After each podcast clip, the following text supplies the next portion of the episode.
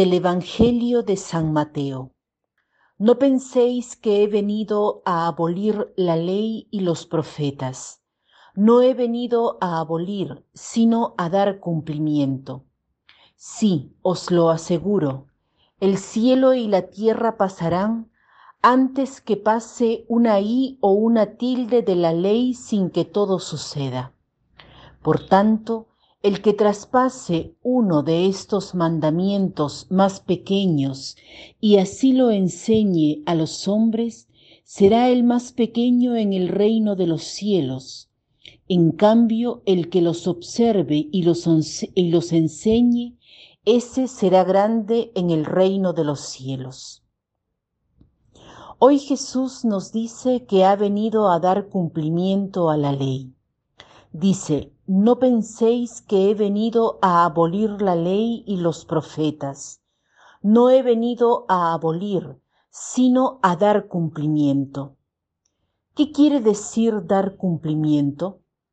Quiere decir que Jesús era radical en lo que ya se había enseñado en el Antiguo Testamento. Basta con fijarse en los versículos que vienen inmediatamente después de este los cuales son las así llamadas antítesis, las cuales dicen, por ejemplo, habéis leído que se dijo por los antiguos, no matarás, pero yo les digo que quien se enoje con su hermano debe ser sometido a juicio. O bien, habéis leído que se dijo no cometerás adulterio, pero yo les digo, quien mira a una mujer deseándola haya cometido adulterio en el corazón. Estas antítesis nos hacen ver la radicalidad de lo que venía ordenado en el AT. Uno, viendo estas antítesis, se pregunta ¿cómo podemos vivir estos mandamientos tan radicalmente?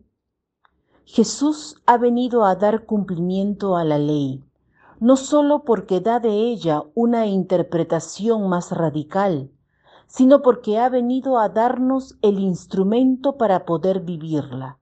O sea, nos da su mismo corazón, su mismo amor, nos da al Espíritu Santo, el amor que hay entre el Padre y Él, nos da la fuerza, la alegría y la capacidad de poner en práctica la ley, que es difícil si la dejamos solamente a las fuerzas humanas.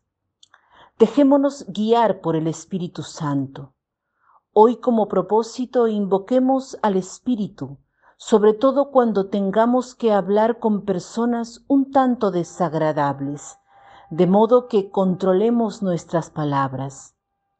Tenemos todos los medios, todos los instrumentos para poder vivir una vida como la ha vivido Jesús, porque debemos hacer vivir a Jesús en nosotros.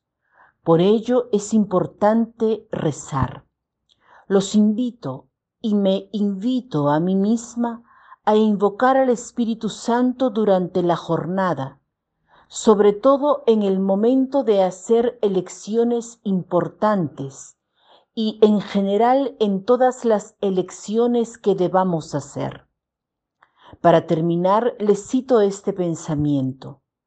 Lo mejor que puedes dar a tu enemigo es el perdón, a tu amigo el corazón, a tu hijo el ejemplo, a ti mismo el respeto, a todos los hombres la caridad.